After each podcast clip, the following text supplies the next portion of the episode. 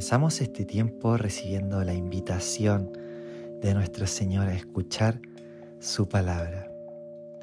Y vamos a estar justamente meditando acerca de la palabra de Dios. La importancia que tiene la palabra de Dios es difícil de explicar y de decir. Siempre va a ser más grande de lo que podamos decir, pues por medio de su palabra es que llegamos a conocer a Cristo, porque el testimonio que tenemos acerca de la fe es el testimonio que encontramos en la palabra de Dios.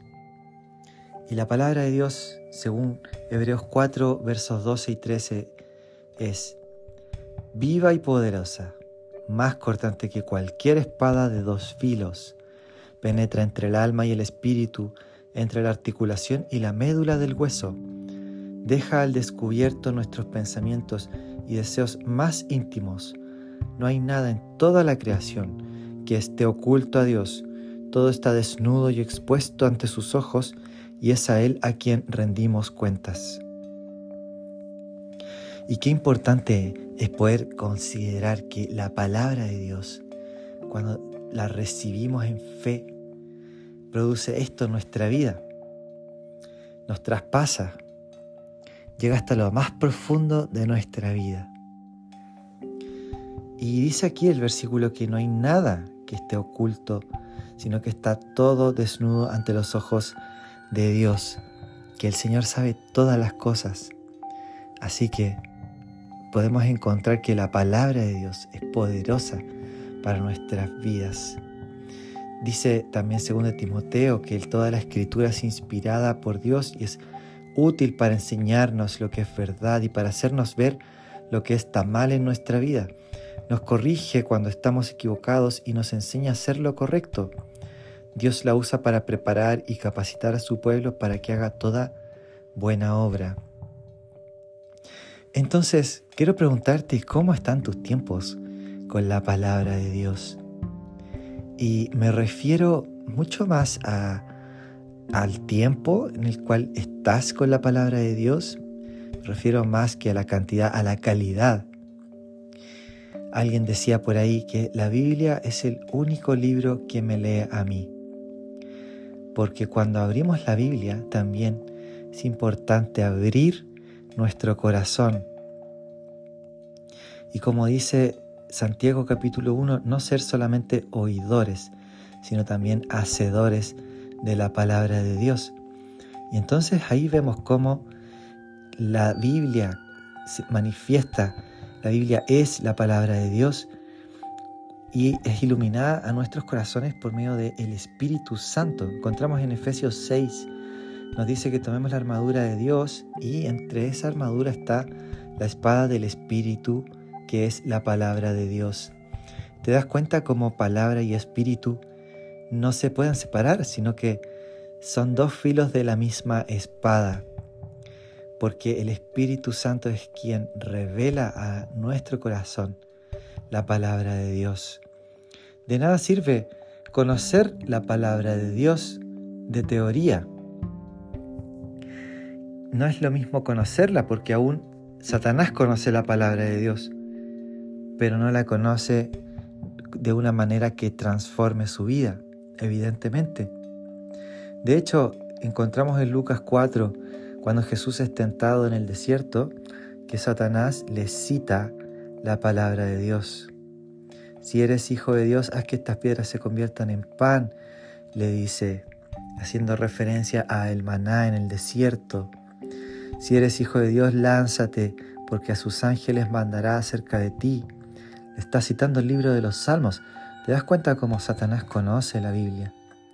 Pero no transforma, sino que la forma en que podemos conocer la Biblia y que sea transformación para nuestra vida es cuando la esgrimimos por medio del Espíritu.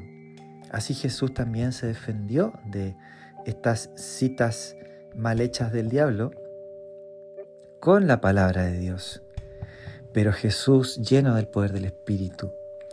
De hecho, el texto bíblico nos dice que después del bautismo, Jesús fue llevado por el Espíritu, el Espíritu Santo, al desierto para ser tentado por el diablo.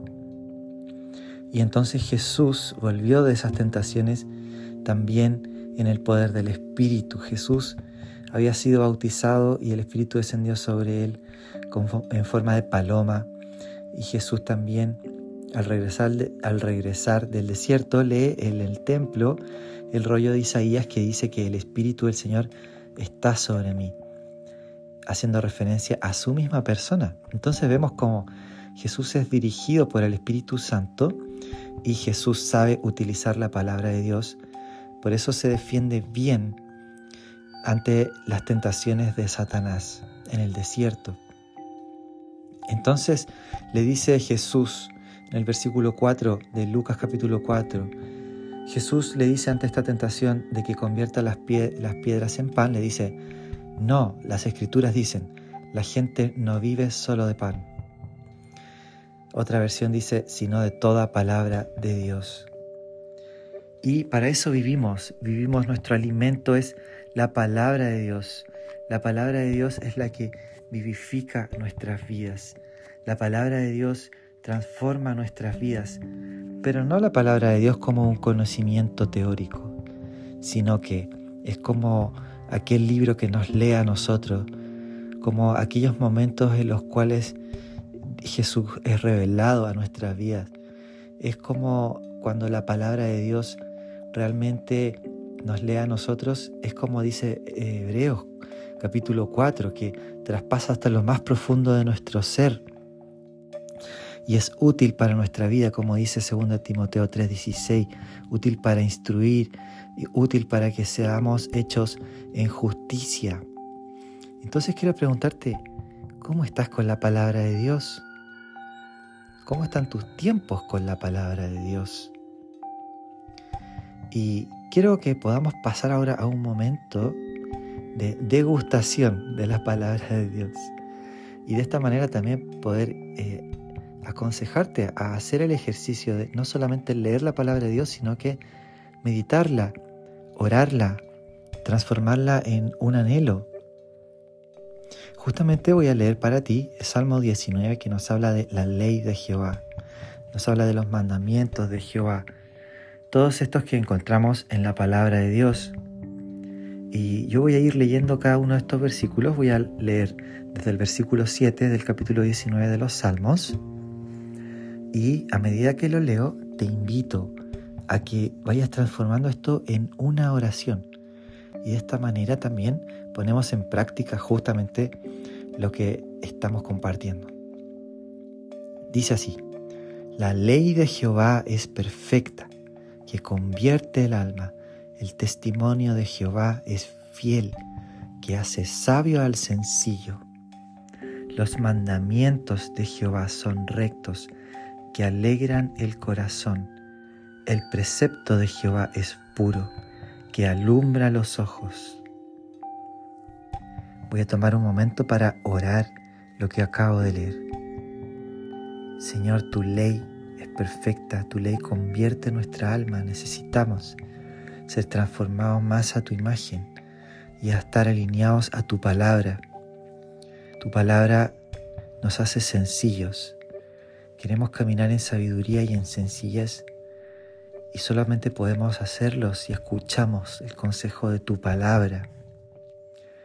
Papá, tu palabra alegra nuestro corazón, tus mandamientos nos alegran porque es nuestro deleite y nuestro placer hacer tu voluntad.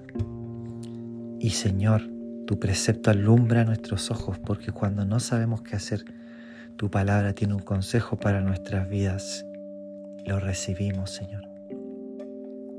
Sigo leyendo el versículo 9. Dice, el temor de Jehová es limpio, que permanece para siempre. Los juicios de Jehová son verdad, todos justos, deseables son, más que el oro y más que mucho oro afinado, y dulces más que la miel y que la que destila del panal. Señor, nosotros anhelamos caminar en el temor de Jehová. Tu temor es limpio, permanece para siempre, como dice este versículo 9.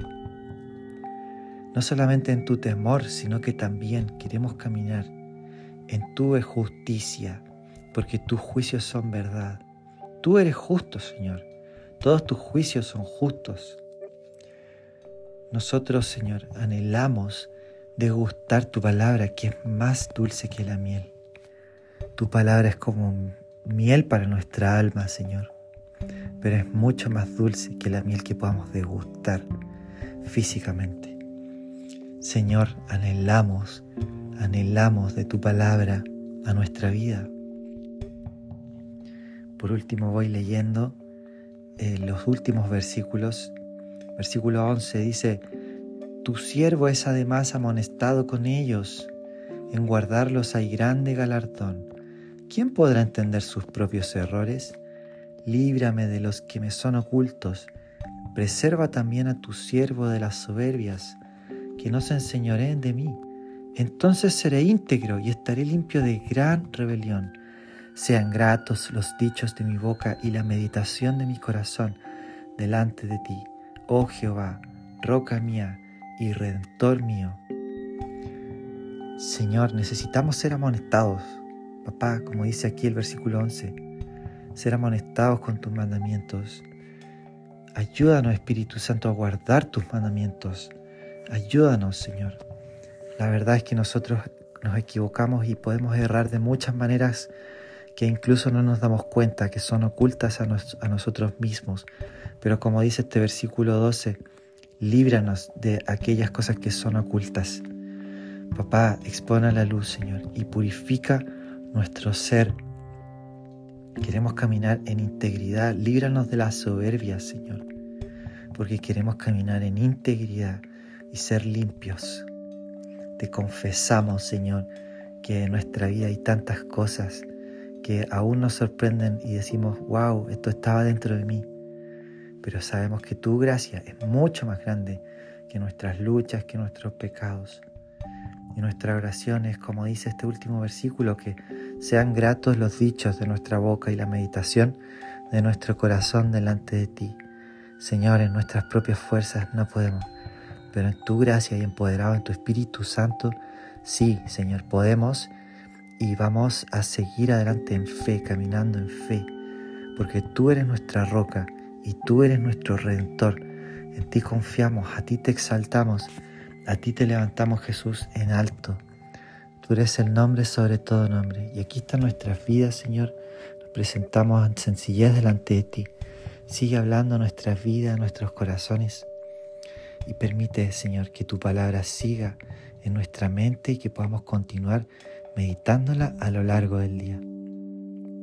Gracias Dios, gracias por este hermoso tiempo. Oramos en el nombre de Jesús. Amén. Ahí termina nuestro episodio de hoy.